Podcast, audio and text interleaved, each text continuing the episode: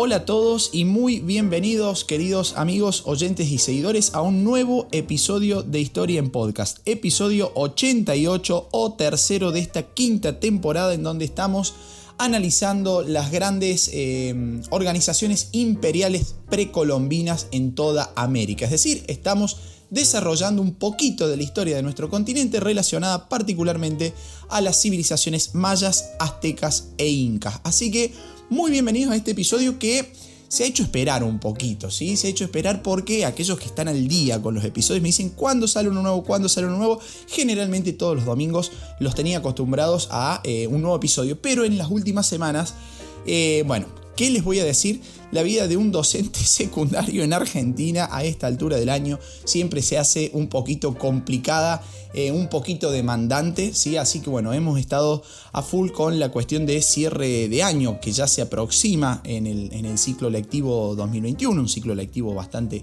complejo en nuestro país, aquellos que nos escuchan desde el exterior también eh, quizás deban saberlo, un ciclo lectivo que hemos estado alternando entre virtualidad y presencialidad, ¿sí?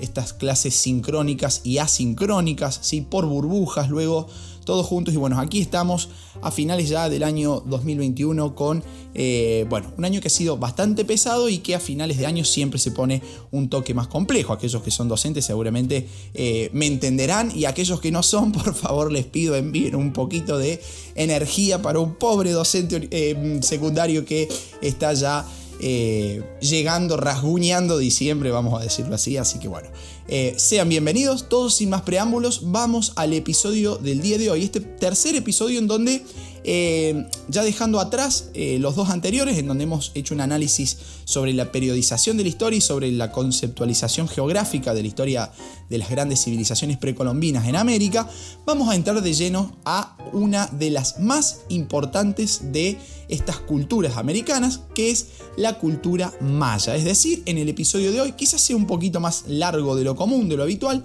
pero vamos a tratar de desarrollar muy resumidamente, como siempre decimos, ustedes después pueden acceder a toda la información que quieren y que se encuentra eh, en cualquier parte de la web y del mundo, digamos. y Entonces, eh, este pequeño resumen que les traigo para el día de hoy sobre la civilización maya. Recuerden, si les gusta el contenido que estamos generando, pueden colaborar con el canal, pueden colaborar con este proyecto eh, de divulgación histórica que es totalmente gratuito, ¿sí?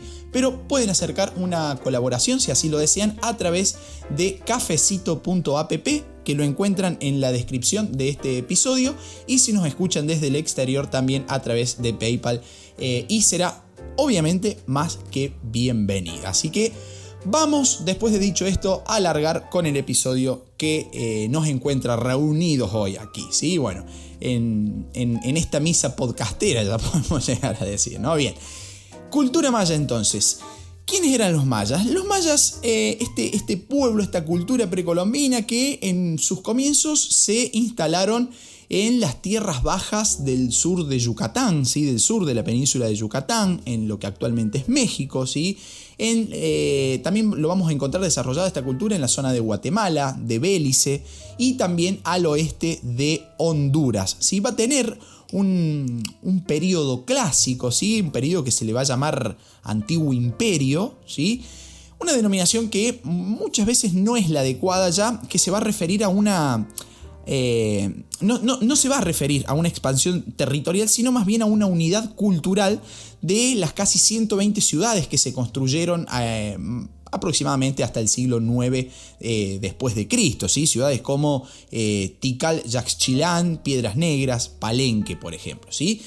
Esta cultura maya que va a tener una organización política centrada en ciudades-estados independientes. Esto va, digamos, va a ir de la mano con lo que sucedía en la antigüedad en los pueblos de la Mesopotamia asiática, por ejemplo. ¿sí? Ciudades-estados independientes entre sí, cada una tenía un jefe político y militar, ¿sí? el famoso Alak Winik que puede ser traducido como el verdadero hombre. Siempre estas traducciones son, bueno, medias tomadas de los pelos por ahí, digamos, lo vamos a encontrar en, algunos manuales duros de historia, ¿sí?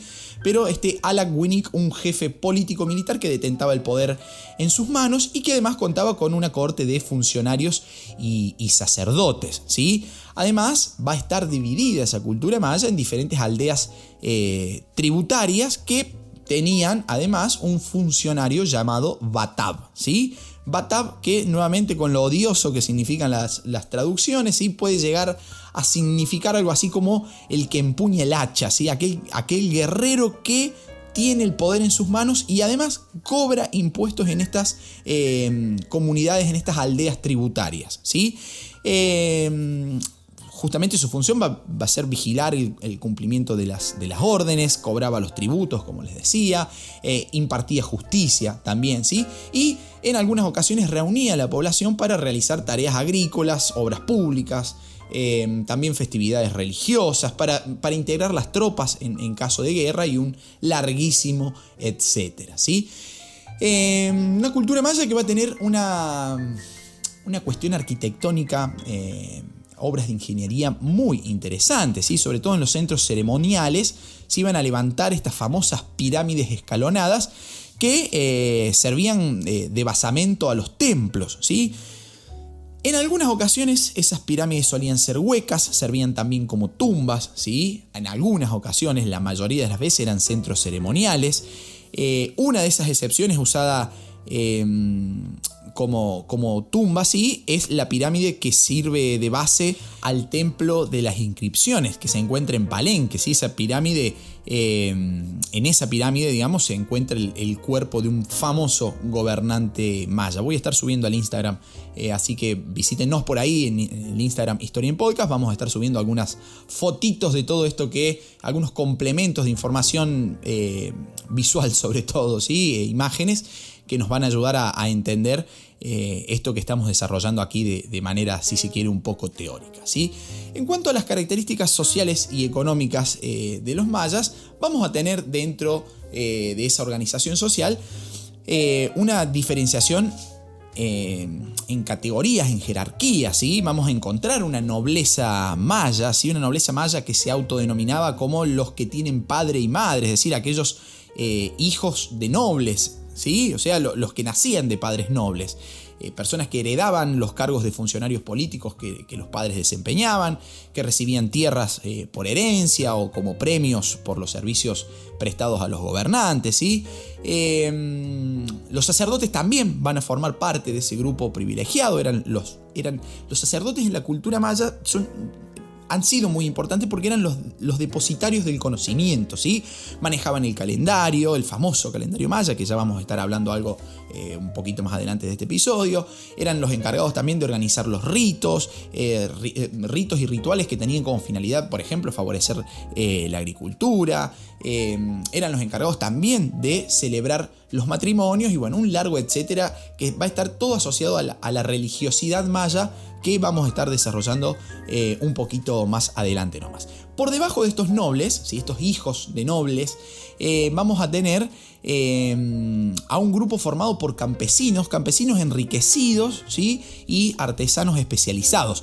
La gran masa de la población estaba constituida por aldeanos, ¿sí? Que, aldeanos que eran denominados los hombres pequeños. ¿sí? Vamos a encontrar aquí adentro también el grupo de los artesanos, aquellos aquellos artesanos que no trabajaban para la, para la nobleza, ¿sí? Esos tenían una, una, categoría social diferente. Aquellos que no trabajaban para la nobleza eran los que debían pagar tributos en especies, ¿sí? Ya sean comestibles, madera, cera, eh, jade, sal, algodón, cacao, bueno, un, un largo etcétera y si no pagaban esos impuestos en especies debían colaborar con la construcción de caminos, de templos, de palacios o alguna otra obra arquitectónica de gran tamaño, porque eran justamente los que sabían trabajar con sus manos, el grupo de artesanos. También vamos a encontrar a los esclavos, que eran generalmente en su mayoría eh, prisioneros de guerra, pero también encontramos delincuentes o deudores aquellos que no podían pagar sus impuestos, es decir, que existía la esclavitud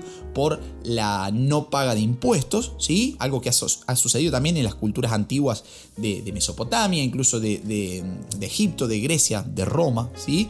Em, y estos esclavos trabajaban generalmente para los sacerdotes o para los nobles, ¿sí? para los comerciantes, desarrollando las tareas más pesadas, digamos, aquellos trabajos en donde eh, la fortaleza física eh, o mejor dicho, en donde la demanda física era mucho más elevada, bueno, allí se empleaba mano de obra esclava. Ahora, ¿qué hacían los mayas? ¿De qué vivían los mayas? ¿Cuál era su economía? Bueno, Eh, los mayas generalmente eran grandes pescadores en mares, en ríos, en, arroyos, pescadores que eh, desarrollaban su actividad con redes, con anzuelos, tenían un gran uso em, de, la, de, la, pesca, digamos, y era una, era una no, la, no la, principal, vamos a decir, pero una, era una de sus grandes actividades eh, económicas o de supervivencia, vamos a decir. También cazaban, ¿sí? cazaban con, con dardos, con jabalinas con trampas de lazo, con arcos y flecha, con la ayuda de perros incluso, ¿sí? Y así obtenían, por ejemplo, los, los famosos pecaríes, estos chanchos salvajes, le vamos a decir, cerdos salvajes, ¿sí? Eh, ciervos, iguanas, patos, pavos silvestres y un largo eh, etcétera. ¿sí? Incluso los pavos, hay una cuestión muy interesante con los pavos en la cultura maya porque em, existían, domesticaban los pavos los mayas eh, que posteriormente lo iban a usar en, sacrificios, ¿sí?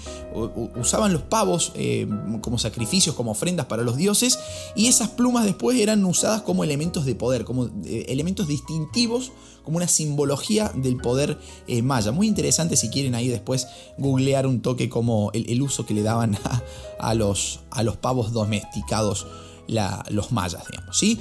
También eh, eran recolectores, recogían miel, guayabas, paltas, eh, higos, cayotes, cultivaban, incluso eran, eran agricultores también, por eso decía que era, la pesca era una de las principales, pero no la principal, porque obviamente la agricultura va a ser eh, la principal actividad económica de estos pueblos. cultivaban con la técnica de rosa, eso que hemos, esa que hemos desarrollado en episodios anteriores, ¿sí? en campos elevados incluso, si, si, el terreno, si el terreno se inundaba, los mayas buscaban algunos lugares de mayor altura para poder desarrollar su agricultura, una agricultura basada en, el maíz, ¿sí? en maíz que era la parte principal de la dieta maya, con el cual hacían tortillas, tamales, ¿sí? también van a cultivar porotos, zapallos, mandioca, ¿sí?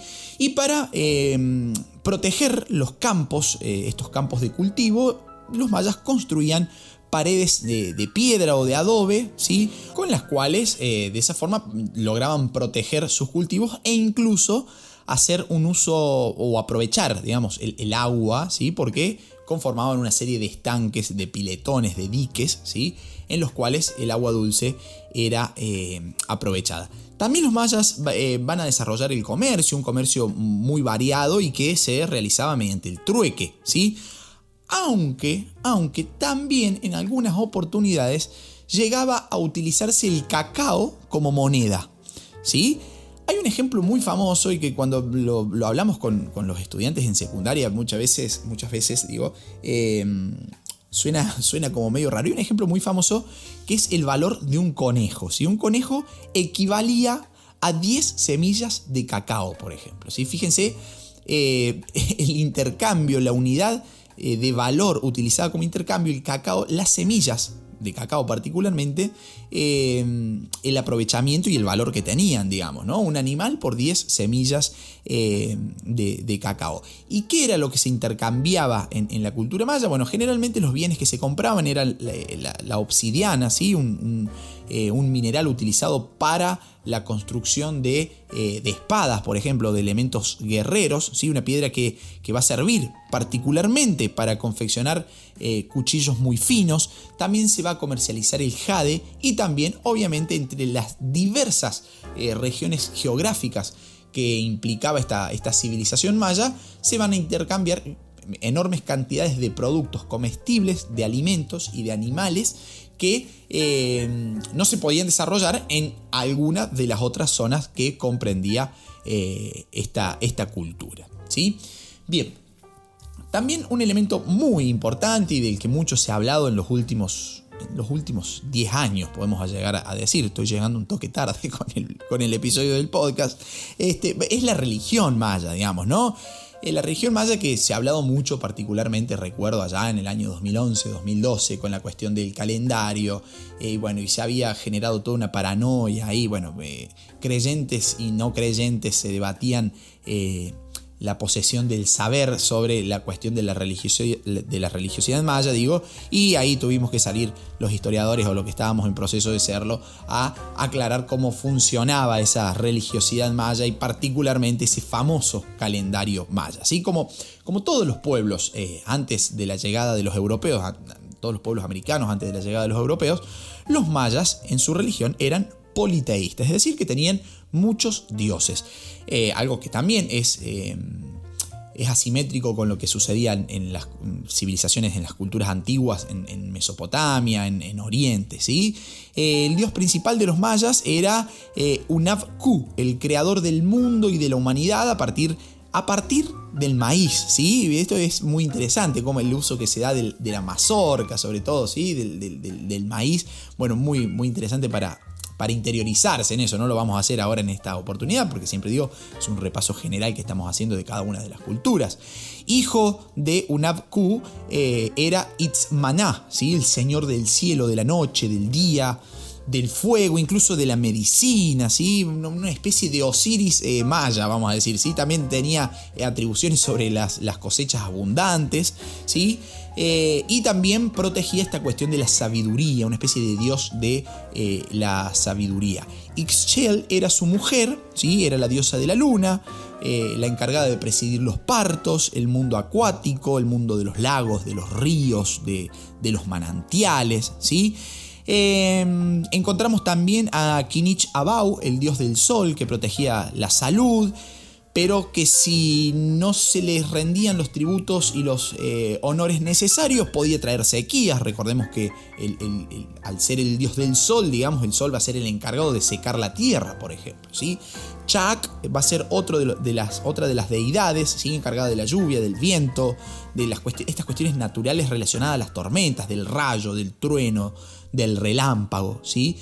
Eh, y estos mayas eran eh, los encargados de confeccionar y de tener un calendario sagrado, el famoso Tzolkin, ¿sí? que contaba con 260 días y tenían, em, e, ese era el calendario sagrado, ¿sí? el Tzolkin, y tenían otro calendario solar, ¿sí? que era el Hab, que contaba con 265 días. Em, ese calendario eh, abarcaba 18 meses de 20 días y un pequeño mes de 5 días considerados eh, días considerados de mala, de mala fortuna, de mala suerte. ¿sí? Después va a haber todo un ciclo dentro eh, del, calendario maya, ciclos que se van a terminar cada cierta eh, y determinada cantidad de años para iniciar un nuevo proceso, ¿sí? un nuevo renacer, se, se abandona, se seca un, ciclo pasado y florece un nuevo ciclo, digamos que es todo aquello que estuvo, ustedes recordarán o quizás no, si son eh, bastante más jóvenes, digamos, eh, todo lo que se habló del fin del ciclo en el año 2012 incluso llevó a, generar, a filmar, eh, a, la, inventiva de Hollywood a filmar una película que se llamó 2012, creo que se llamaba El fin del mundo, algo por el estilo, bueno, una, cosa ahí como media volada. a la cual, bueno, no, la, rigurosidad histórica en cuanto al, al calendario maya está bastante eh, desfasada, ¿sí? Pero bueno, cosas que tienen que ver siempre la historia, digo, y se lo digo a mis estudiantes también, la historia debe partir de la actualidad. A ver, ¿qué entendemos? ¿Alguna vez hemos escuchado algo seguro eh, relacionado a los mayas? Bueno, la primera es el calendario maya. Desde allí se, se ingresa generalmente en la educación secundaria la cultura maya y después, bueno, vamos, vamos desarrollando otros tipos de contenido, como por ejemplo lo que estamos eh, desarrollando en esta oportunidad. Pero esta cultura maya Em, hacia el año 1000 aproximadamente se va a poner en movimiento. Se iban a abandonar estas ciudades de las que hemos estado hablando anteriormente y se van a trasladar sobre todo al norte de la península de Yucatán. Ahí van a fundar nuevas ciudades autónomas, em, van a comenzar a formar también algunas confederaciones para fortalecerse, para protegerse, a tejer alianzas, ¿sí? Y una de esas ciudades, quizás la más importante y la que todos alguna vez hemos escuchado nombrar también por películas eh, como la de Mel Gibson, como Apocalipto, por ejemplo, que es Chichen Itza. Chichen Itza que eh, va a ser fundada eh, por los mayas en coalición, vamos a decir, o fusionados con otro pueblo que eran los toltecas. Em, que vamos a hablar oportunamente en, algún momento de Historia en Podcast, vamos a estar desarrollando la cultura tolteca que en este momento particular no, no, no vamos a profundizar, ¿sí? así que no, no desesperen. ¿sí? Eh, Chichen Itza, entonces esta ciudad tenía una extensión de 3 kilómetros aproximadamente de norte a sur y 2 kilómetros de este a oeste.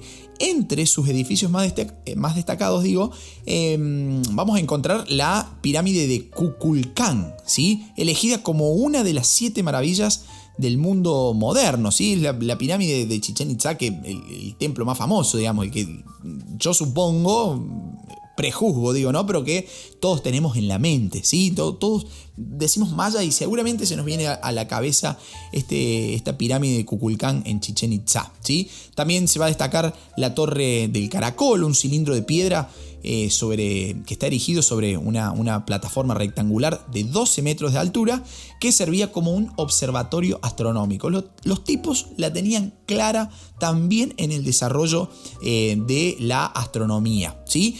Eh, y allí en esa ciudad también van a tener una, una, famosísima cancha de un juego, un juego de pelota que en esos momentos era la más amplia de, de Mesoamérica, ¿sí? el, el, el, Maracaná de los mayas, ¿sí? Con un juego eh, muy similar a lo que podríamos llamar hoy en día el básquetbol, por ejemplo. ¿sí? Voy a estar subiendo, no se pierdan, voy a estar subiendo hoy mismo, eh, y si lo están escuchando en otro momento, este episodio, eh, fíjense en el feed de, Instagram, vamos a estar subiendo imágenes sobre todo esto que estamos desarrollando en el, en el día de hoy. Y por último, Vamos a tener también la escritura maya, ¿sí? Los mayas van a desarrollar un amplio sistema de escritura, van a escribir sobre, sobre estelas o sobre placas de piedra, ¿sí? Algunas de ellas de varios metros eh, de alto, eh, que, y que generalmente digo, contenían inscripciones relacionadas con, fechas, con conocimientos astronómicos, con hechos históricos, entre otros variados temas, incluso sobre intercambios comerciales. Eh, era una escritura mm, jeroglífica que contaba aproximadamente con 820 signos. ¿sí? Además, los mayas eh, y también los aztecas que vamos a desarrollar en el próximo episodio, pero en este momento, bueno, que nos, nos, compete la, figura de los mayas, van a utilizar códices o códices, como prefieran llamarlo, me gusta más llamarlo códices, que eh, eran libros hechos con tiras de corteza de árbol o piel, o piel curtida de, de venado, ¿sí? Protegidos siempre con eh, algunas tapas de madera. ¿sí? Em, allí se iban a, registrar tributos, creencias religiosas, relatos históricos y que lamentablemente la mayor parte de estos códices fue destruida por eh, los españoles.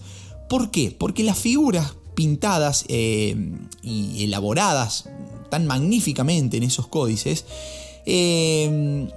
parecían a los ojos de los españoles y a las creencias de los españoles estar relacionadas con demonios, con la brujería, por ejemplo. Entonces, em, dijeron los españoles, bueno, no, esto es obra de Satán, esto, eh, por favor, eliminemos esto y los quemaron, ¿sí?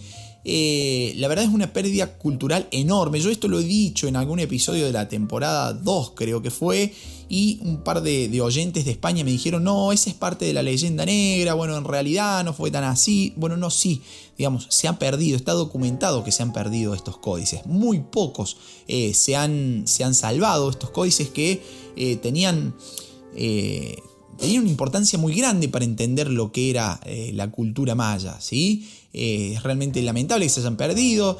He, podido tener en mis manos uno alguna vez en, aquí en la Universidad Nacional de Córdoba cuando eh, cursaba la materia Paleografía Diplomática. una materia hermosa para entender las escrituras de los pueblos precolombinos pude tener un códice entre mis manos y bueno, realmente apreciarlo es, de, una, de un tenor eh, increíble, digamos, ¿no? Eh, son libros escritos en un sistema que se llama Bustrofedón. Bustrofedón va a ser un nombre que se le va a dar posteriormente, un sistema de escritura que se escribe de izquierda a derecha, ¿sí? Pero en zigzag vertical, o sea, de arriba abajo y posteriormente de vuelta arriba y posteriormente de vuelta abajo. Me vieran haciendo señas aquí como un loco, eh, seguramente se reirían. Pero, eh, insisto, vamos a estar subiendo imágenes para que ustedes puedan estar entendiendo de, qué estamos hablando en estos, eh, en estos momentos. ¿sí? Uno de los puntos que generalmente más controversia genera en la historia americana es la cuestión de los sacrificios humanos entre los mayas. Los mayas van a ser una cultura Em, que va a ofrecer a sus dioses, a sus deidades, ¿sí? el sacrificio humano. ¿sí? Era, de hecho, era el, rito de mayor relevancia entre los mayas prehispánicos. Si bien durante la conquista española los sacrificios pasaron al, mundo de la clandestinidad, digamos, durante muchos siglos se va a continuar sacrificando no solo a, aborígenes, sino también a españoles. Y esto es un dato interesante, digamos, eh, y que no siempre eh, es conocido, digamos. ¿no? Voy a explicar muy brevemente esta cuestión de, los rituales eh, y de los sacrificios humanos entre los mayas para que ustedes entiendan, entre los aborígenes y también entre algunos conquistadores, lo cual no es un hecho menor. ¿Qué se buscaba con el ritual, con el sacrificio humano entre los mayas? Bueno, buscaban justamente establecer una, comunicación, una vía de, enlace entre los hombres y los dioses. Es decir, se ofrendaba una vida a cambio de, podemos decir, renovar la, energía, ¿sí? esta energía regeneradora de las divinidades, responsables en definitiva del bienestar en el mundo, en el cosmos en general. ¿sí? Si bien cosmos es una palabra griega, digamos, para que ustedes me entiendan, el bienestar en, el mundo, en el universo, podemos decirlo. ¿sí? Por medio de este rito, el hombre eh, iba a pretender introducirse en el ámbito de lo sagrado, ¿sí? acercarse a los dioses y de esa manera tratar de influir, controlar sus acciones.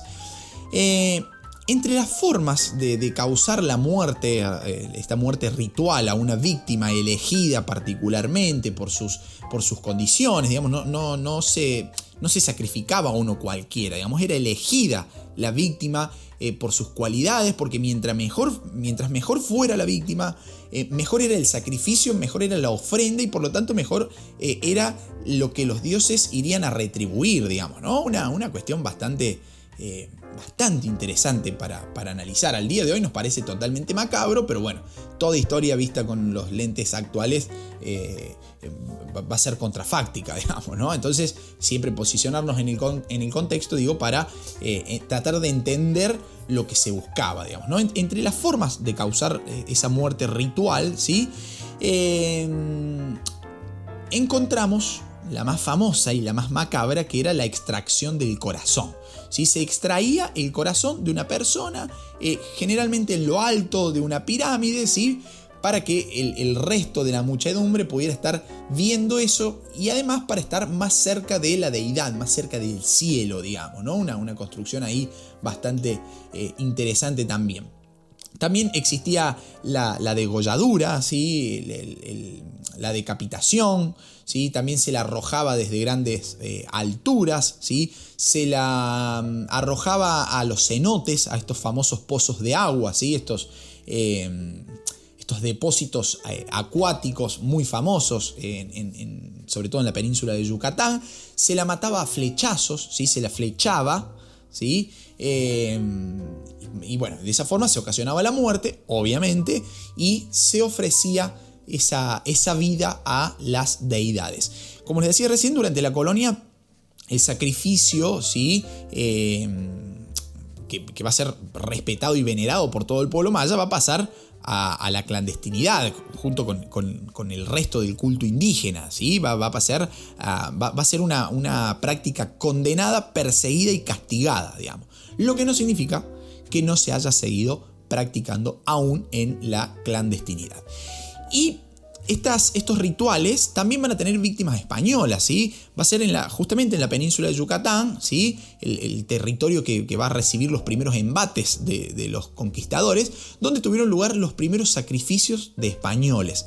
Diego de Landa, por ejemplo, va a mencionar que en el año 1511 la expedición de Valdivia va, a tener una especie de zozobra en el mar y va a terminar eh, naufragando, la tripulación va a ser apresada por los mayas, van a ser sacrificados Valdivia y cuatro, eh, cuatro hombres más de su, de su, tripulación y sus cuerpos, dicen las crónicas de Landa, van a ser comidos de manera ritual, ¿sí? O sea, una especie ahí de, antropofagia, ¿sí? Es decir, esta, esta, esta, cultura del canibalismo, pero con un destino ritual, según nos dice Diego de Landa, ¿no? Y ahí va a haber muchos más ejemplos sobre eh, sobre esta, estas, estos rituales eh, de sacrificios humanos que tenían los, los mayas, que después los españoles lo van a usar incluso como bandera. Miren, trajimos la civilización y estos tipos ahora no se comen más unos a otros, no se matan más unos a otros, ¿sí? Nos vamos a encargar eh, nosotros de eso, no, no, no, vamos a dejar que lo hagan ellos por su cuenta, digamos, ¿no? Bueno, en fin, eh, una, una, larga historia ahí relacionada a esta cuestión de los rituales mortuorios, si se quieren, en la cultura maya. Y por último, ya sí, para terminar, el final de la cultura maya, un final que es enigmático, incluso curioso y que no está del todo sellado, ¿sí? Porque cuando para aproximadamente el año el año 1517, cuando los conquistadores españoles eh, zarpan hacia la América Central, ¿sí? Para, con el objetivo de, someter a la civilización maya, esta civilización que eh, había construido estas grandes pirámides, estas grandes ciudades, un vasto poder territorial. ¿sí? Cuando llegaron, el poder político y económico que eh, había tenido esta antigua civilización se había desvanecido. ¿sí? ¿Qué sucedió con los mayas? Bueno, una de las teorías, incluso la NASA se ha metido a, investigar el, fin de la civilización maya, porque es curioso cómo en el lapso aproximadamente de 100, 120, 150 años, ¿sí? entre, entre el 1000 y el 1200, vamos a poner de, rango, la cultura maya perdió todo su esplendor. ¿Qué sucedió? Aparentemente los mayas tuvieron que enfrentar un periodo que va de entre 80 a 95 años de sequía casi absoluta. Los mayas eh, no pudieron adaptarse a ese cambio climático. Muchos eh, historiadores incluso afirman que los mayas fueron grandes devastadores del medio ambiente, ¿sí? de su entorno natural, y eso les llevó a eh, desfigurar su paisaje natural, ¿sí? lo cual hizo que la tierra no absorbiera las escasas lluvias que existieron en ese periodo, que están documentadas de que esa forma han sido, digamos, lo cual termina llevando a la debacle del imperio maya, a su final, ¿sí? y eh, a un colapso ciudad tras ciudad que va a terminar, eh, digamos, menguando significativamente el poder que en otros momentos de la historia, antes del año 1000, como hemos desarrollado hoy, los mayas habían poseído. ¿sí? Ya para la llegada de los españoles, ¿sí? los escasos rasgos de cultura maya eh, que quedaban, Eh, iban a ser bastante pequeños, los conquistadores se van a encargar de hacer desaparecer gran parte de esa cultura, pero el poder, el poderío militar, económico y político que esa civilización había tenido, para el momento de la llegada de los españoles ya era historia. Bien amigos, hasta aquí el episodio del día de hoy. Los invito a que se sumen a nuestro canal de YouTube también en donde estamos generando contenido bastante, bastante, muy importante, interesante, ¿sí? en formato nativo, en formato video para, eh, para esa red también. Que se sumen a nuestro Instagram, Historia en Podcast, y que eh, a través del link que encuentran en la descripción de este, de este episodio, van a poder acceder a todas estas plataformas, a Instagram, a nuestro canal de YouTube y también a realizar, si lo desean, un donativo en, eh, en cafecito.app o desde PayPal si nos escuchan desde otro país que no sea Argentina y quieren colaborar con este proyecto de divulgación histórica totalmente gratuito que es Historia en Podcast. Bien amigos, hasta un próximo episodio. Chao, muchas gracias.